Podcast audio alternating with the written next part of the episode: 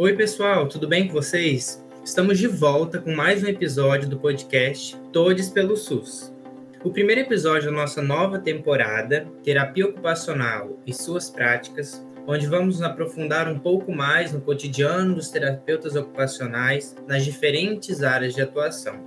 Na temporada anterior, que terminou com chave de ouro com a professora Giovanna Bardi, discutimos um pouco sobre as principais políticas públicas e a terapia ocupacional. E agora, vamos nos aproximar mais das práticas. Eu sou Felipe Geron e comigo está Lalesca Zanotti. Oi, Felipe. Oi, pessoal. Vocês estão tão animados com a nova temporada quanto eu? Discutir um pouco mais das práticas vai ser aprofundar as outras temporadas. E com certeza tem muita coisa interessante por aí. E junto a gente hoje, na cabine de edição e representando a equipe do Todes, nos bastidores temos a Natália Haddad. E sem mais delongas, temos hoje como nossa convidada a professora Rovana Patrocínio. Ela que é terapeuta ocupacional formada pela UFES e doutoranda no programa de pós-graduação em Ciências Sociais, também pela Universidade Federal do Espírito Santo. Que prazer e que honra. Seja muito bem-vinda, Rovana. Ei, gente, boa noite. Eu que agradeço pelo convite. Um prazer estar aqui conversando com vocês sobre essa temática tão importante que é a prática da terapia ocupacional no SUAS, especificamente no Centro de Referência Especializado de Assistência Social, onde eu atuei por cinco anos, muito intensos, né, acumulando aí muitas experiências junto aos jovens em cumprimento de medidas socioeducativas em meio aberto. Então, eu queria agradecer muito pelo convite. É um prazer estar aqui compartilhando esse espaço com vocês e parabenizar pelo podcast que tem discutido temáticas tão importantes para a gente da terapia ocupacional. Bom, e para começar, nas últimas temporadas nós já discutimos um pouco sobre a política de assistência, sobre os equipamentos e serviços do Sistema Único de Assistência Social. Mas conta para gente, para quem está chegando agora, o que é o Centro de Referência Especializado de Assistência Social, né? O CREAS, e o que o terapeuta ocupacional faz nesse tipo de serviço. Então, o CREAS, ele é uma instituição dentro do Sistema Único de Assistência Social, né? Ele está localizado na proteção social especial de média complexidade, justamente porque lida com pessoas, grupos, indivíduos em situação de violência, né? Então, CREAS é o lugar que vai atender e vai acompanhar pessoas de todas as idades que estejam em situação de violação de seus direitos. Né? Então, quais são é, as violações de direitos, por exemplo? É, violência física, violência psicológica, negligência, abandono, violência financeira. O CREAS ele ainda é dividido em alguns serviços, né? Então a gente tem o PAEF, que é o serviço que vai atender a família e aos indivíduos em situação de violência sem é, determinar qual é a idade. Então, desde crianças até pessoas idosas são atendidas pelo PAEF. Temos o SEAD, que é o Serviço Especializado de Atendimento Domiciliar, que atende é, pessoas com deficiência e idosos que não conseguem chegar até o serviço por alguma condição e que, portanto, demandam um atendimento domiciliar é, e temos o Serviço de Proteção a Adolescentes e Jovens e Cumprimento de Medidas Socioeducativas em Meio Aberto, que é onde eu trabalhei por cinco anos aí. Então, o CREAS, ele é esse lugar é, que vai acompanhar pessoas durante um processo, durante um período de tempo, que estão em situações de violência, sempre com o objetivo de superar essas situações. Né? Então, o objetivo principal de todos os serviços do CREAS é de que aquelas famílias, aqueles grupos e aqueles indivíduos consigam ter uma vida digna sem a situação de violação de seus direitos humanos ocorrendo cotidianamente. É um serviço que comporta muitas categorias, né? Então a gente tem terapeutas ocupacionais, a gente tem assistentes sociais, educador social, oficineiro, psicólogo, toda uma equipe multiprofissional atuando aí para que essas famílias tenham seus direitos é, garantidos e que essas violências e que essas violações de direitos humanos não ocorram, é, interrompendo aí cotidianos, modos de vida e dentre outras coisas. E aí a TO dentro desse serviço vem pensar justamente em como que essas violações de direitos humanos, elas vão trazendo rupturas e vulnerabilizando e marginalizando esses sujeitos. Né? Então, a gente tendo o cotidiano como uma unidade fundamental de análise, a gente vai pensar ali dentro daquele serviço como que a gente vai articular a vida desses sujeitos com as políticas sociais, de forma que essas violações de direito não interrompam esses cotidianos, não interrompam essas vidas, não tragam mais sofrimento, não tragam mais violências. Né? E aí, para que a gente consiga pensar nessas violências, a gente vai lançar a mão aí de inúmeras metodologias, né, dentro da, da terapia ocupacional. E nesse universo, né, que é a atuação da TEL dentro do CREAS, como que, que acontece, como que se dá a atuação da TEL dentro da equipe de medida socioeducativa? Acho que é interessante contar, pessoal, como que a gente entra, né? A gente começa, a gente ingressa na equipe de medidas socioeducativas em 2016, quando a, a Prefeitura de Vitória, por meio da Secretaria de Assistência Social, reformula o projeto político-pedagógico das medidas socioeducativas e opta por contratar a terapia ocupacional como uma referência técnica dentro dessas equipes. Aí eu acho que é importante dizer também que nós, terapeutas ocupacionais, a gente pode compor a equipe da, dos serviços da assistência social desde 2011, né, com a NOB SUAS, que coloca algumas categorias como fundamentais, como categorias importantes para estarem nesse serviço. E aí, em 2016, o município de Vitória, a prefeitura de Vitória, opta por colocar é, a terapia ocupacional dentro da equipe de medidas socioeducativas, depois de uma experiência né, de, de termos a TO aí dentro do SEAD, que é o Serviço Especializado de Atendimento Domiciliar, também localizado dentro dos CREAS aqui do município de Vitória. E aí, dentro da equipe de medida socioeducativa, o trabalho da TO era de pensar em como que essa medida socioeducativa, como que esse ato infracional, como que esses atravessamentos das vidas é, dos jovens poderiam causar mais vulnerabilidade, mais marginalidade para a vida desses sujeitos. Então, a ideia é de que a gente consiga fazer uma articulação entre o que acontece ali no cotidiano entre o que acontece no dia a dia daqueles jovens, que não está relacionado apenas ao ato infracional, porque a gente não está falando de um ato infracional, a gente está falando de uma vida, né, de articular isso que acontece no cotidiano com as coisas que estão colocadas é, macrosocialmente. Então, a gente tem outras políticas, a gente tem uma articulação de rede que é extremamente importante para a prática dentro do serviço, a gente tem demandas judiciais que precisam também estar articuladas com esse fazer profissional. E tem uma coisa que é comum a todos os profissionais que estão envolvidos dentro da medida socioeducativa, que é o processo de acompanhamento. O núcleo de atuação da terapia ocupacional, ele vai estar no cotidiano daquele sujeito, no dia a dia. Então, se a gente tem um jovem que gosta de soltar pipa, que fica na rua, que tem um lugar específico que gosta de estar, é ali que a gente vai estar junto com ele. Né? Se a gente tem um jovem que tem dificuldade de estar na escola, que não consegue permanecer naquele espaço escolar por algum tempo, é naquele espaço escolar que a gente vai estar junto com ele. Se a gente tem um jovem que não consegue, por algum motivo, providenciar o seu documento, né? A gente faz um encaminhamento, ele não consegue ir tirar esse documento, providenciar o documento, é lá naquele lugar que a gente tem que estar com ele. Então a gente precisa estar nos lugares da vida cotidiana de modo que a gente facilite que a gente, junto com esses jovens, junto com essas famílias, junto com esses grupos, consiga agenciar essas coisas que envolvem o campo social, o campo da vida, o campo onde a vida acontece, que é o cotidiano.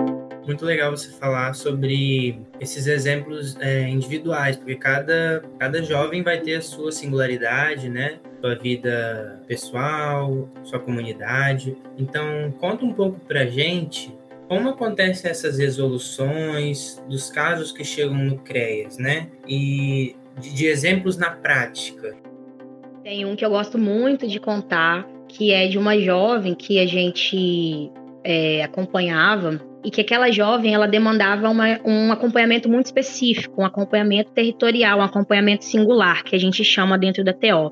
Né? Então, a gente tem o acompanhamento singular e o acompanhamento territorial como fundamentais para que a gente consiga ter uma prática possível no cotidiano, né? Então, o que é o acompanhamento singular e territorial? Um acompanhamento processual, dialético, de uma troca, de um processo que precisa prioritariamente considerar o território, que precisa especialmente considerar o cotidiano, estar naqueles espaços da vida cotidiana, junto com aqueles jovens, é a partir de suas demandas singulares e suas demandas específicas.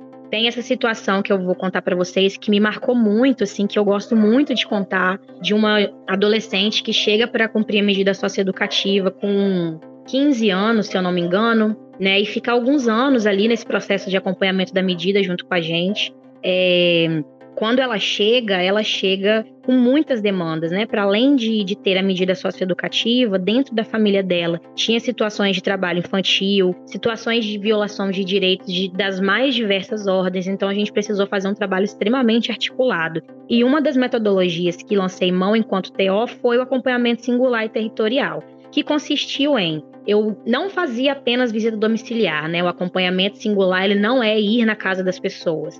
É, eu ia na casa dela, estava ali cotidianamente. Tinha dias que eu passava uma tarde ali ouvindo as histórias da família, entendendo aquele contexto. Ou então, às vezes, eu ia para ficar junto mesmo, né? Criando um, um processo de vínculo, um processo de confiança.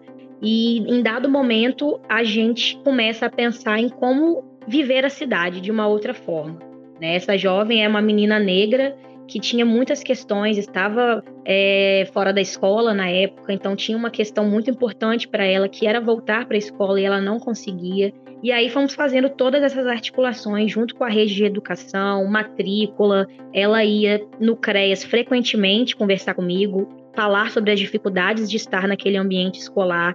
E eu fui acompanhando esse processo junto com ela, de forma que estar na escola pudesse ser possível, que ela encontrasse um lugar é, tranquilo para habitar aquele espaço escolar. Ela sempre foi muito comunicativa, então a gente pensava em estratégias a partir de oficinas de atividades, de outras propostas metodológicas para que essa comunicação pudesse vir à tona. E aí ela consegue voltar para a escola, consegue permanecer na escola, porque não é só fazer a matrícula, é sobre permanecer naquele espaço também. E a gente começa a pensar em outras possibilidades de viver a cidade.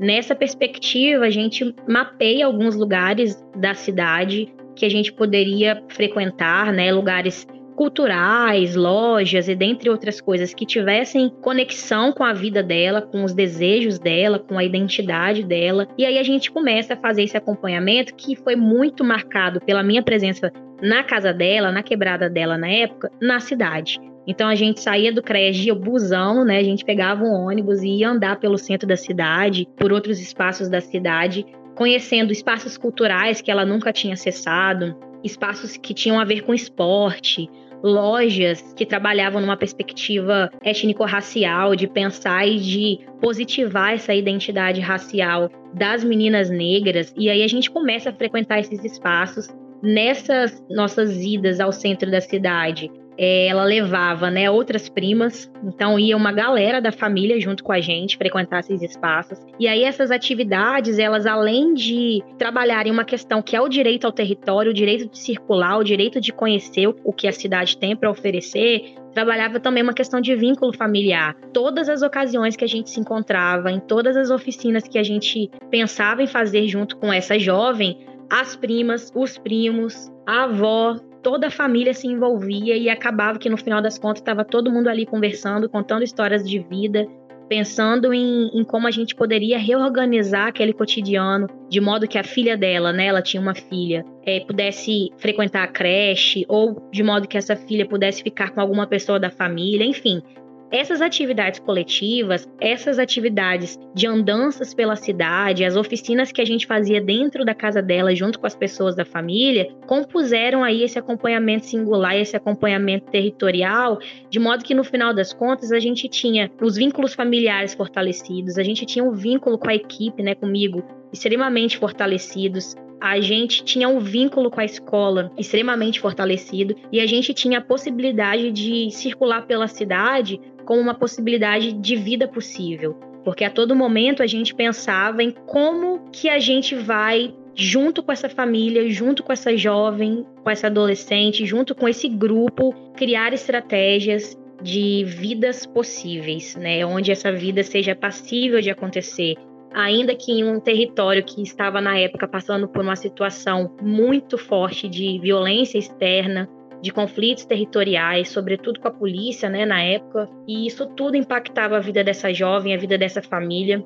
O irmão dela também cumpria medida socioeducativa na época, então também foi uma demanda muito importante para a gente nesse processo de acompanhamento. A gente acompanhou a família inteira, né? E, e uma das estratégias que a gente utilizou foi o acompanhamento singular e territorial, que entra dentro da perspectiva da medida socioeducativa a partir de um questionamento que a terapia ocupacional, na época eu era TO, né, do CREAS, é, que eu fazia, que era o seguinte: estar trabalhando com o jovem, cumprimento de medida socioeducativa, precisa passar pelas demandas territoriais. Não tem a menor condição de trabalhar com jovem em cumprimento de medida socioeducativa sem reconhecer o, o território como uma unidade fundamental de análise da gente, mas não só, uma unidade fundamental de vida, assim. A gente precisava considerar o território como uma questão extremamente importante, porque quando os jovens entravam no cumprimento das medidas socioeducativas, muitos deles não podiam circular pela cidade, muitos deles não podiam ir no CREAS. E isso demandava uma leitura de território, uma noção de que o território é onde a vida acontece, é onde as relações acontecem, que o território não é apenas um lugar físico, ele é um lugar de produção de relações de vida e de morte também.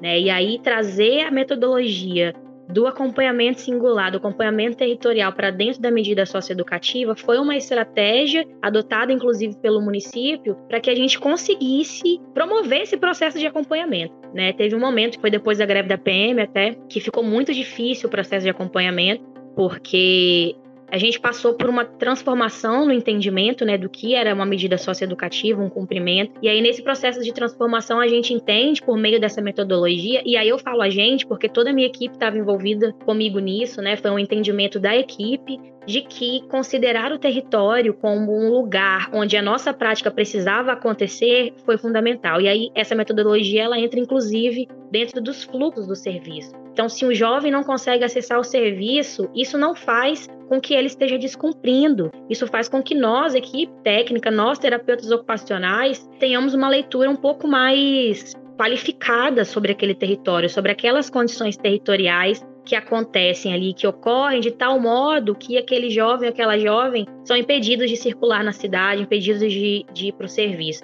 E aí eu estou falando muito de território, porque o trabalho dentro da medida socioeducativa, o trabalho dentro da assistência social, ele precisa, quando a gente fala de terapia ocupacional, né, sobretudo, ele precisa ser o trabalho no território, do território, junto com o território, para o território. O território é o que? O território são as relações, o território são os jovens, o território é a família, o território é a memória, o território é aquela história, o território é aquela vida que acontece ali o tempo inteiro. Então, o nosso trabalho dentro da medida socioeducativa, o nosso trabalho dentro da política de assistência social, ele precisa ser um trabalho do território, ele precisa ser um trabalho territorial. E aí essa metodologia ela entra dentro dos fluxos de serviço dentro do CREAS como uma metodologia fundamental para que a gente conseguisse acompanhar. E, e, foi uma metodologia que fez um giro fundamental no entendimento de que o processo de acompanhamento de medida socioeducativa, ele não é unilateral, não é o jovem que vai cumprir uma medida socioeducativa, ele é um acompanhamento coletivo, ele é um acompanhamento processual, ele é um acompanhamento que demanda o um envolvimento da equipe junto com a família, junto com os jovens, junto com os agentes do território e que demanda essa rede. Quem produz essa rede, quem compõe na realidade essa rede somos nós. Somos as pessoas, né, que estão nos serviços, que estão na família, que estão na comunidade. Acho que é muito interessante pensar nessa questão do território, né? Porque acho que mostra o quanto que o terapeuta ocupacional ele vai do micro para o macro com muita facilidade, dependendo do serviço, dependendo das demandas. E, e, quando você fala sobre acesso à cidade, não tem como pensar no quanto que o acesso à cidade é tolhido, né? De algumas populações, de, de alguns grupos, e o quanto que, que às vezes falta a gente pensar nisso, pensar no acesso à cultura, pensar no acesso à cidade como um direito, né? E aí é entender que aparentemente esse direito ele não está dado. Porque se a gente tem juventudes que não frequentam espaços da cidade, a gente tem uma galera aí que não está acessando um direito fundamental, que é o direito circular, direito de viver a vida, o direito de ir onde quer. E quando a gente fala de juventudes e de medidas socioeducativas, a gente está falando de um público específico, mas a gente também está falando de um público extremamente diverso, que tem desejos, que tem sonhos, que tem vontade de viver, né? E aí o nosso fazer, e aí falando especificamente da TO, né, é um fazer que precisa produzir a vida. Eu costumo falar que a gente é a galerinha da vida, né? A gente é a galerinha da vida, porque a gente é a galerinha que cola com esses jovens, que cola com essas famílias, para que essa vida aconteça. Que a gente cola com essa galera, vai junto com essa galera para que eles consigam ir sozinhos depois. Né, o entendimento de que essa autonomia, por exemplo, de que essa cidadania e de que essa participação social, ela depende de muita coisa. Ela depende de a gente olhar para o lado e ver que a gente tem possibilidade de vida. E aí, quando eu falo que a gente é a galerinha da vida, é porque a gente é a galerinha que precisa pensar, junto com esses jovens, em possibilidades de vida, em oportunidades de vidas e oportunidades possíveis, né, para que essa vida continue acontecendo essa questão do território, da circulação, ela fica muito marcada na medida socioeducativa, justamente porque é um público que vai lidar cotidianamente com os conflitos territoriais, né? Que os conflitos territoriais e que essas dificuldades de conflitos entre os grupos paralelos vai incidir diretamente sobre a vida dessa galera, a vida dessa juventude. E aí a gente precisa procurar as linhas de fuga, né? As linhas de fuga elas são possíveis tem uma história que eu amo contar, que tem a ver com essa questão do território e que eu me emociono muito contando, não foi uma coisa que a TO fez sozinha, nada, tá, gente? Daí eu vou reforçar bastante isso aqui, né? A gente fala de uma prática da terapia ocupacional, mas nada que eu disser, nenhum exemplo que eu der foi produzido sozinho pela TO, né? A gente tem as nossas metodologias, a gente tem a nossa prática que é muito acolhida dentro desse serviço, né? Que é muito valorizada, mas a gente não faz nada sozinho. E aí teve um momento dessas equipes, né, que a gente para para pensar nesses conflitos territoriais, era uma temática que a gente trabalhava demais dentro da equipe, a TO contribuindo muito, né, com essa temática do território, por conta da formação mesmo e por conta da nossa, do nosso campo de atuação. E aí a gente para para pensar em um futebol assim coletivo, né? Os meninos eles queriam fazer coisas coletivas que juntassem os três CREAs. Qual era o problema disso? O conflito territorial. Cada CREAS ficava em um bairro do território e nem sempre esses bairros eram bairros que poderiam se encontrar. E aí a gente faz um processo de conversa com esses jovens, a gente explica a nossa proposta, a nossa ideia de fazer uma atividade coletiva. E a gente fala, pô, vamos fazer um futebol na praia. Isso todas as equipes envolvidas, né, nesse, nessa ideia do futebol. Pô, vamos fazer, vamos e tal. E aí a gente vai para Vila Velha e junta todo mundo em um futebol na praia. Claro que esse processo foi um processo conversado, a gente conversou com eles, analisou os riscos, né, junto com eles, eles sempre participando ativamente desse processo, eles sendo agentes fundamentais de suas próprias vidas e aí a gente leva a galera para Vila Velha. Chega lá em Vila Velha, a gente faz uma roda e fala: Ó, oh, nós estamos aqui, mas não é para acontecer nada, não, hein, gente. Vamos brincar, é um dia que a gente vai brincar. E aí eles mesmos juntaram, fizeram exercício e falaram: Não, pô, nós estamos aqui para brincar. Eles nem quiseram dividir o time por bairro, eles se misturaram e tudo mais. E aí teve um momento muito simbólico para mim, assim, que eu gosto muito de contar, porque é um momento que, que me faz pensar que, cara, é muito bom ver o jovem vivendo, né? E aí eu olho para esse momento assim e vejo três jovens de três territórios que teoricamente não poderiam se encontrar. E aí um tira três cigarros do bolso e dá um cigarro para cada um. E aí eles fumam juntos um cigarro naquela rodinha. Não vou entrar nos pormenores do tabagismo, mas aquele, aquele ato ali foi tão simbólico para mim de, olha só, ele tirou um cigarro do bolso, né? Três cigarros, deu um cigarro para cada um e eles fumaram juntos em roda pessoas que teoricamente não poderiam se ver, não poderiam se encontrar. E aí o, o que, que a gente pensa, né, quando a gente fala disso? Que olha, é possível. Né? Existe um, um, lugar possível e passível de ser habitado por essas juventudes, desde que a gente consiga enxergar, é, fazer essa análise necessária dos conflitos e ter uma vontade política de ver essa galera viver, né? De olhar e falar: é bom que esses meninos vivam, é bom que eles estejam jogando futebol, é bom que eles tenham lazer. É bom você ver esses meninos e falar que bom que vocês estão vivos. Porque no final das contas, quando e aí, falando muito pessoalmente, assim, no final das contas, trabalhar na medida socioeducativa é um trabalho que lida cotidianamente com a morte. E a gente precisa o tempo inteiro percorrer o lugar onde a morte não seja o que a vida mais abriga. E quando a gente vê esses meninos vivendo, compartilhando um cigarro, compartilhando um bolo, a gente fala: caraca, como é bom ver o jovem vivendo. Essa experiência, ela me, me emociona muito, me toca muito, porque ela faz a gente lembrar de que existe um caminho possível e que a gente precisa produzir esse caminho cotidianamente, né, com uma prática pautada nos direitos humanos, pautada numa ética profissional, em um lugar que reconheça um cotidiano possível de ser vivido para essa juventude. Daí eu estou falando de uma juventude negra, periférica, homem, que está aí na mira do sistema penal, que está na mira da morte violenta. Né? A gente tem o estado do Espírito Santo com altíssimos índices de mortes violentas dentro da juventude negra, e isso rebate diretamente na medida socioeducativa. Então é a gente pensar em tudo isso e a nossa prática é, é sair desse lugar, né? De, de entender quem é esse público, de entender quem é essa galera que a gente está trabalhando, para aí a gente propor o que a gente precisa propor, né, junto com, com esses meninos, para que eles tenham vida, para que eles tenham uma vida digna. Acho que quando você diz isso, né, falando sobre a vida, não dá para não pensar e para não lembrar todas as discussões, né, acerca da diminuição da maioridade penal, acerca do projeto de, de morte mesmo, né, que os governos têm em relação a essa juventude, né? E o quanto que é angustiante estar pensando na produção de vida, estar pensando, é, sendo a galera da vida, né? Como você disse, enquanto tem do outro lado todos esses projetos, essa higienização social, todos esses tensionamentos e esses muros que são erguidos o tempo todo em relação e contra essa população, né?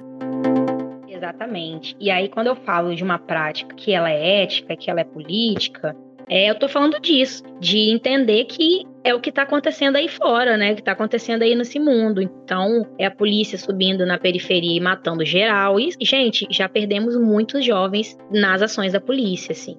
Né? É, são os grupos paralelos em conflito e aí um matando o outro. Já perdemos muitos jovens. Teve semana que a gente perdia dois, três.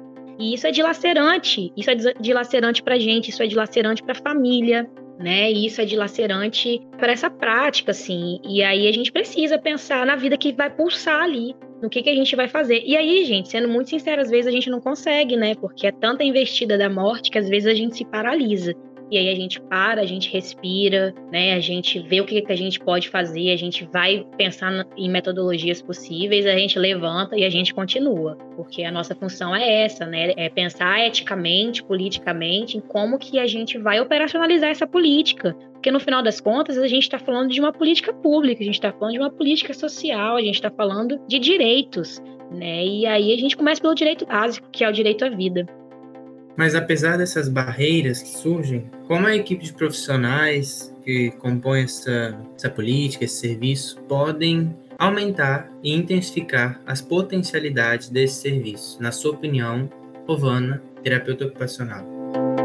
E aí eu acho que a primeira coisa, meninos, Felipe, Lalesca e Natália, é a gente uhum reconhecer que existe muita potência nessa galera. E a gente não vai inventar potência. E aí tô falando a gente TO, equipe multiprofissional, a gente não vai inventar nenhuma potência, a gente não vai inventar nenhuma roda, mas é a gente reconhecer a potência que já tá ali, que já tá naquele jovem, naquela jovem, que já tá no território.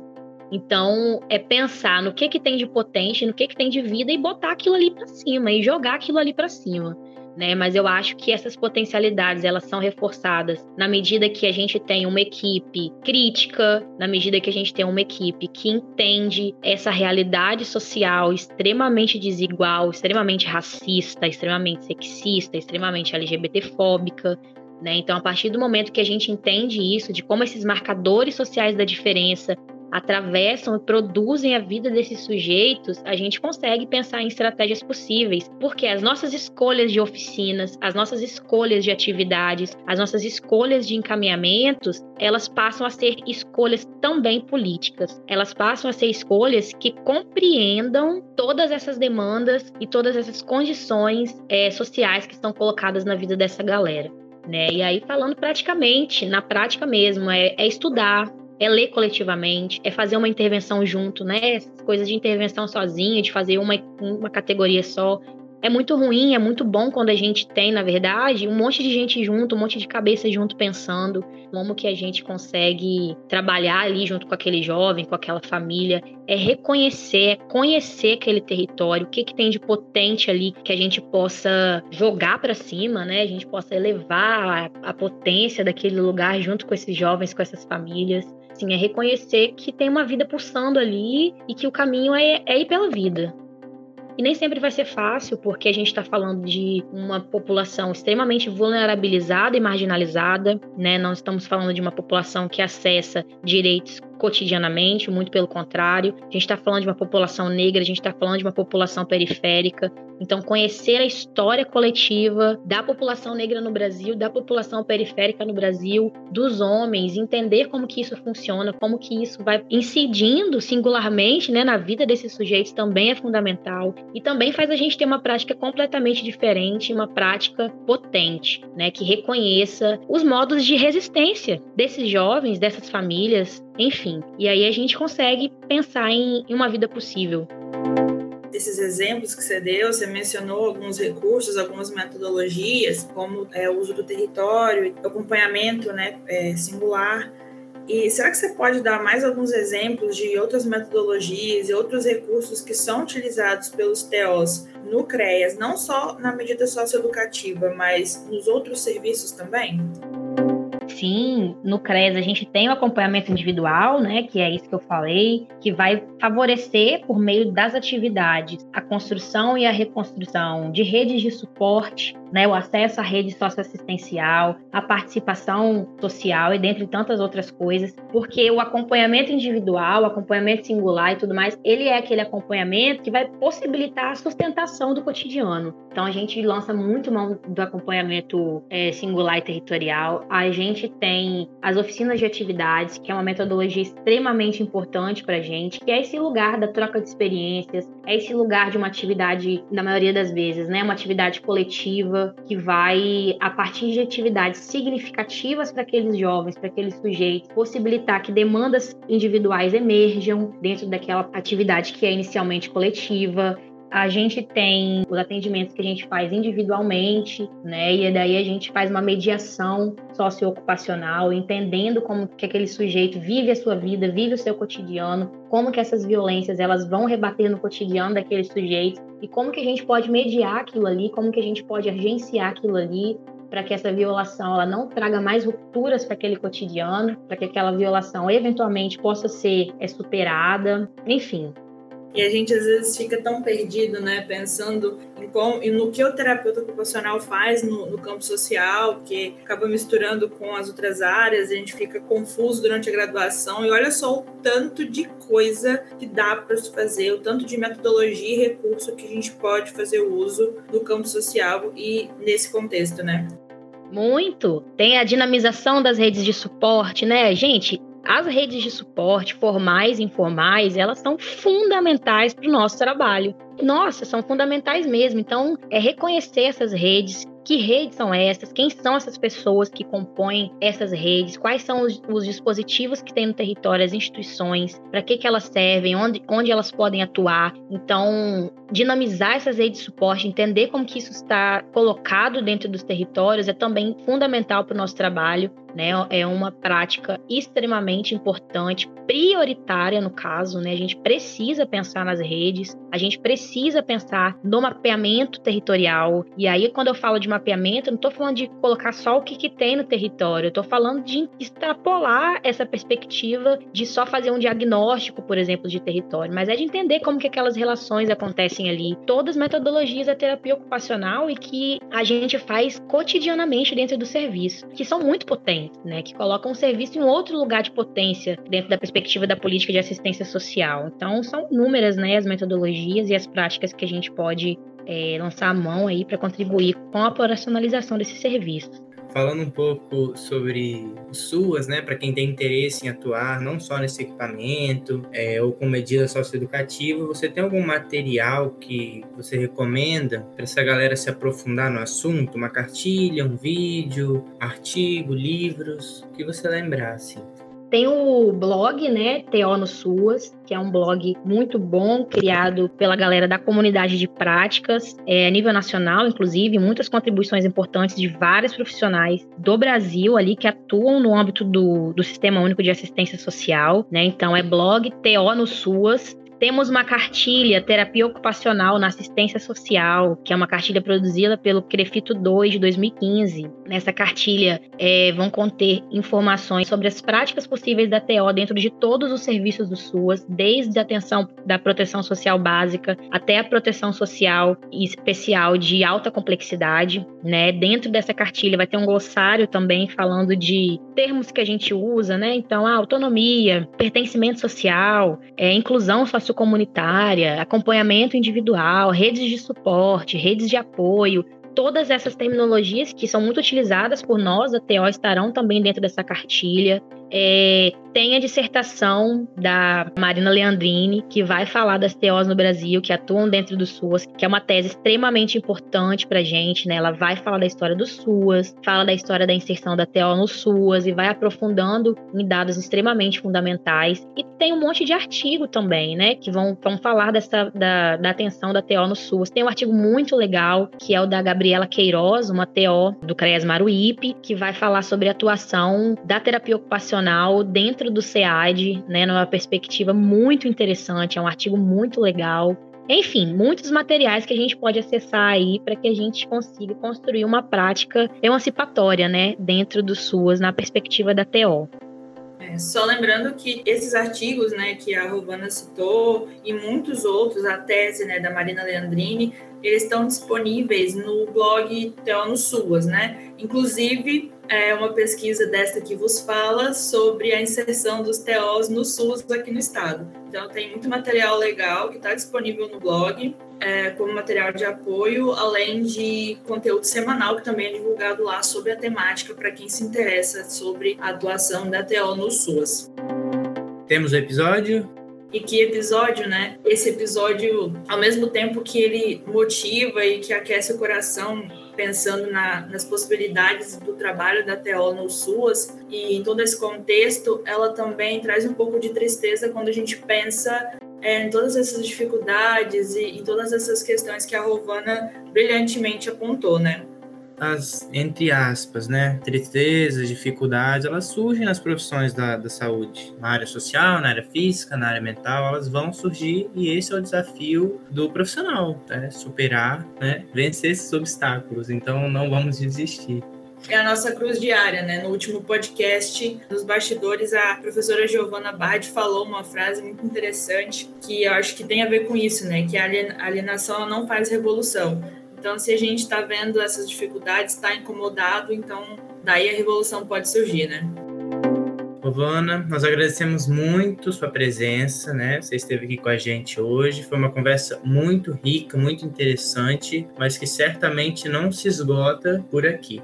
Gente, eu que agradeço de novo, né, participação. É, precisarem de mim, tô por aí, né, pensando sempre o trabalho da TO junto com as juventudes, especificamente juventudes negras, que eu pesquiso, é o que eu gosto de falar, é quem eu gosto de, viver, de ver vivendo. E assim, vocês estão falando aí do que a Giovana disse, vocês falaram dos bastidores, e se eu puder falar alguma coisa, é isso, assim, a gente não pode perder nossa indignação. Né? E essa indignação ela não pode paralisar a gente, ela vai cansar, a gente vai cansar às vezes, né? A gente tem uma conjuntura nacional que não ajuda, mas a gente não pode perder a indignação, porque a indignação vai dando força pra gente continuar lutando, assim, né? E vai fazer com que a gente continue querendo ver essa galerinha vivendo. Porque no final das contas é sobre olhar e pensar que bom que as pessoas estão vivendo, né? E que bom que a gente pode pensar junto com elas como que elas vão continuar vivendo suas vidas. Então, assim, agradeço muito o convite, gosto muito sempre de conversar com vocês. É isso, muito obrigada, um abração e a gente se vê. Bom, por hoje é só, ficamos por aqui. Esperamos vocês nos próximos episódios dessa nova temporada. E nos acompanhem também nas redes sociais, para ficarem por dentro dos bastidores, das dicas de leitura e de várias outras coisas legais. Você nos encontra no Instagram pelo arroba SUS. Até a próxima. Eu sou o Felipe. Eu sou a Alesca. E esse foi o podcast Todes pelo SUS. Porque o SUS é por todos nós.